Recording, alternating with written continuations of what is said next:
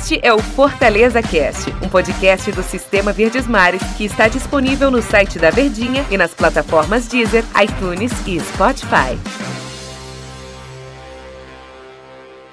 Olá, amigos do Fortaleza Cast. Eu sou Ivan Bezerra, repórter do Fortaleza aqui da Verdinha 810. Eu sou Alexandre Mota, repórter do Diário do Nordeste, e a gente vai bater ter um bate-papo aqui sobre uma entrevistinha que a gente teve, né, querido Ivan Bezerra, com o presidente do Fortaleza, Marcelo Paes, que esteve de visita aqui no Sistema Mares, trouxe até alguns bastidores, né, Ivan? Isso, Alexandre Mota, uma visita agradável do presidente Marcelo Paes, e ele trazendo sempre informações de antemão, falando aí que é, pode ter ou não uma mudança no perfil dos jogadores para disputar uma Copa Sul-Americana pelo Fortaleza. Como que foi que você sentiu dele, o meu caro Alexandre Mota? Eu acho até como o próprio presidente Marcelo Paes frisou, né? O Quinteiro, o zagueiro colombiano, ele foi um case de sucesso. Ele foi alguém que deu certo. E esse perfil de jogador é interessante para disputar um torneio sul-americano, primeiro torneio internacional que Fortaleza tem aí no calendário de 2020, com jogos já iniciando ali em fevereiro, no comecinho de fevereiro. Então, o Fortaleza ele tem traçado um perfil diferenciado de contratações.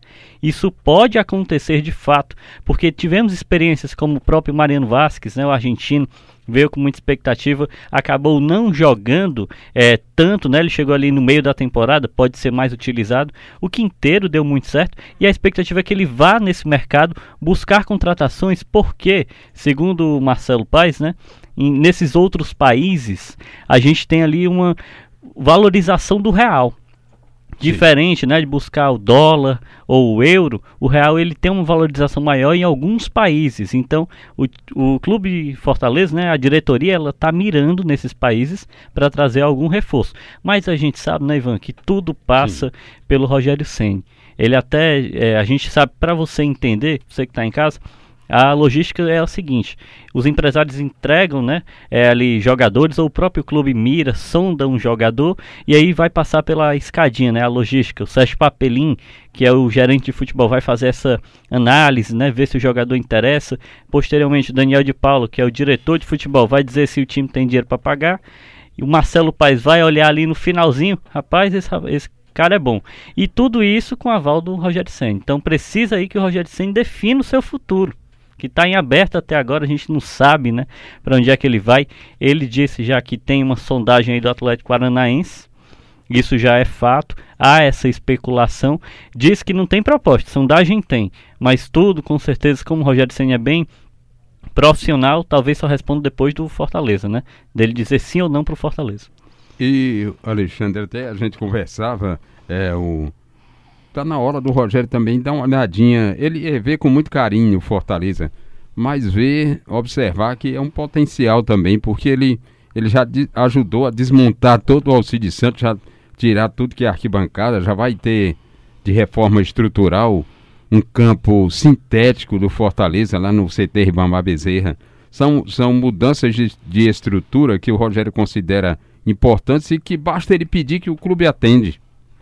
É, quer dizer, ele, ele fica tem moral, né? Ele tem muito moral. moral, muita moral no clube. Dificilmente ele vai achar um lugar onde ele possa determinar uma coisa e ela ser prontamente atendida dentro das possibilidades do clube, não é? É, exatamente. São as garantias que o Fortaleza dá ao Rogério Senni.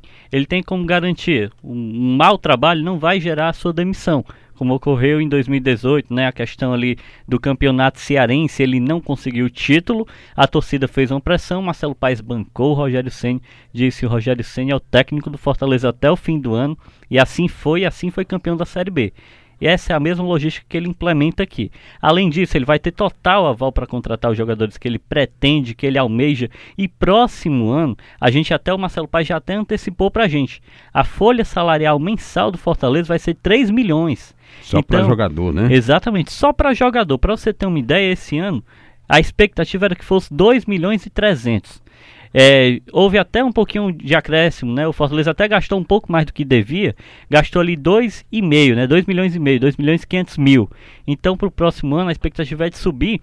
Subir 500 mil é muito dinheiro. Porque se você imaginar o quilate de um jogador que pode jogar no futebol nordestino, né? Ganhando 120 mil, 100 mil talvez, daria cinco jogadores de grande potencial. Então há essa expectativa de investimento diferenciado. É outro, outro ponto que pode atrair o Rogério Senna. Além da, do amor da torcida, né? E dessas reformas estruturais, como você bem disse, já tem até grama sintético aí pintando no na diretoria, pintando ali nos setores, né, departamento do Fortaleza.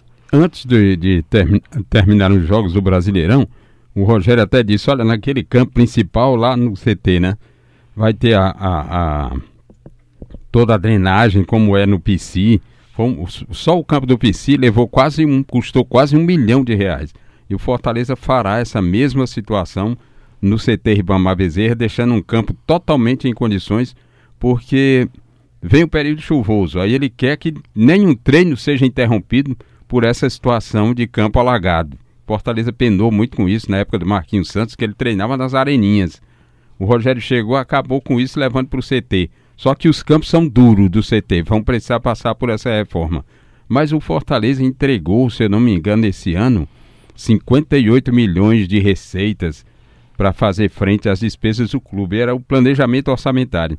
No dia 17 tem o Conselho Deliberativo votando e o Marcelo Paz já disse que não antecipou, mas eu conversando com alguns conselheiros, essa receita deve dobrar ou, ou, pelo menos chegar nos 80 milhões. É uma, uma estimativa até, de uma pessoa, né? Até 100 milhões até 100, eu acho né? que, que é um, um caminho viável, porque a gente, até como você bem frisou, né? O Fortaleza ganhou mais de 50 milhões apenas com participação, com títulos, com é, cotas de TV, mesmo a gente tendo aquele problema com a TV privada, TV aberta, mas Fortaleza conseguiu agariar fundos. E ser campeão é isso. Ser campeão você incentiva o torcedor, traz o sócio para perto, você ganha receita, ganha dinheiro. Então o montante é muito grande. Talvez beire ali os 100 milhões, olhe lá se não passar, Ivan. Então a gente já tem aí uma projeção que dobrou, como você colocou, e já é a maior da história do clube, sem sombra de dúvidas. Então, para o próximo ano, investimento na Sul-Americana e não só na Sul-Americana, que a Sul-Americana é apenas uma competição. A competição principal e, e o foco principal do Fortaleza tem que ser a permanência na Série A já de 2020, porque com a permanência a gente consegue angariar fundos, consegue criar essa estabilidade, investir em estrutura, como o Fortaleza está fazendo, e além disso comprar jogador, que acho que é o principal ponto diferente, né? 20 nomes aí já estão acertados com o clube. O clube já tem uma estrutura, não vai ter que desmontar tudo, começar do zero, como foi em 2018, como foi nos anos de Série C, que todo ano era um time diferente, né? É, Alexandre. E nesse papo que nós mantivemos com o presidente Marcelo Paes, ele fazendo uma estimativa de sócios torcedores, né, para 2020, está em mais de 34 mil. Ele, ele espera que haja 38 mil por aí. E ele ainda fez um, na conversa com a gente, que nós mantivemos, nós três, eu, você e ele, né?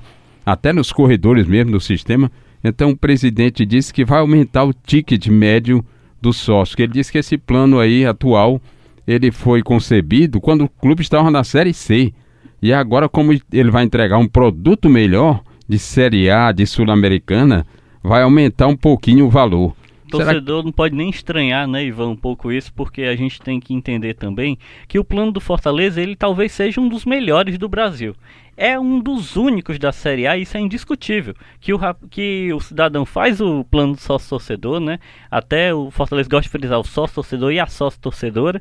E aí ele faz o seu plano e ele entra de graça é. na Arena Castelão. Muitos isso, variam, né? Por, exatamente, isso não acontece com ninguém. O próprio Flamengo, né? Que títulos, campeão brasileiro, Libertadores, os torcedores tiveram que se degladiar ali, né? Tiveram preferência na compra, mas não entram de graça em canto nenhum. Com a tendência, né, o sócio aumentando, o público aumentando, né, a expectativa é que cada vez o sócio esteja mais presente na Arena Castelão. Então o Fortaleza vai ter que essa, mudar essa mentalidade e o valor é algo normal, é atualização e atualização de patamar. O Fortaleza mudou de patamar, isso precisa ser entendido. Agora é um time que joga um torneio internacional. E por falar em torneio internacional, né, Ivan? É, Temos até uma surpresa aqui, em primeira mão. Qual seria? O presidente falou que está escrevendo um livro ah, em, é. com o próprio punho, né, Ivan? Isso, o próprio livro, como é mesmo o título, é da Série C, da C a Sula. Da né? C a Sula. E é justamente o que a gente está debatendo aqui. Olha o patamar que Fortaleza evoluiu. E isso passa muito pela gestão do próprio Marcelo Paes, né? Chegou no clube como diretor de futebol, saiu do clube por conta ali dos fracassos na Série C, retomou em um projeto ali junto do Girão, do Jorge Mota e conseguiu alavancar o clube para a Série B. Agora é o presente do ano mais glorioso e está escrevendo isso aí, inclusive com um companheiro da gente aqui do Sistema Verdes Mares que hoje está morando no Canadá tem outra vida, né? Tá com sua família lá, o queridíssimo Fábio Pisato tá ah, tá ajudando perfeito. ali o presidente Marcelo Paes nessa obra que tem tudo para ser uma obra muito emocionante. A gente está falando ali com o presidente do ano mais glorioso da história do clube contando essa evolução, né, Ivan? É, Alexandre, e você é testemunha, a gente nas épocas que a gente quer esquecer para sempre de Série C, se viu várias vezes, a gente viu o presidente Marcelo Paes murcho ali, mofino, num cantinho, lamentando aquelas desilusões de não acesso.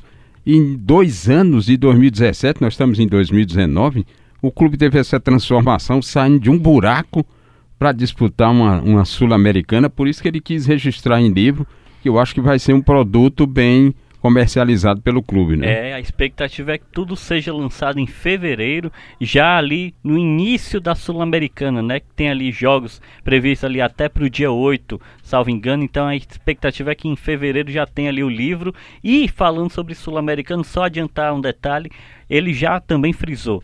Fortaleza lançou muitas camisas, tem até uma camisa comemorativa à vaga na Sul-Americana, que é esse uniforme branco, né? Mas na Sul-Americana não vai ter isso não. Por quê? O presidente Marcelo Paes já disse. É vermelho, azul e branco são as cores do Fortaleza e para jogar com uniforme tradicional. Ele quer mostrar isso aí para que conheça. Exatamente, para as pessoas conhecerem o clube, saberem a tradição que tem o Fortaleza Esporte Clube jogando um torneio fora do país e vai jogar sim. É o primeiro cearense da história, primeiro clube cearense a disputar um jogo fora do país vai ser o Fortaleza. Sem dúvida que são muitas mudanças e um papo interessante com Alexandre Mota que correu o tempo rapidinho, né? Foi voando, voando, o torcedor tricolor ficou ouvindo aí e acompanhando pela Verdinha. É mais um Fortaleza Cast. Muito obrigado a você, torcedor. Obrigado ao Alexandre Mota, que esteve conosco Eu nesse bate-papo. aí por esse convite. Obrigado, Alexandre. Aquele abraço, torcedor do Tricolor e ouvinte da Verdinha.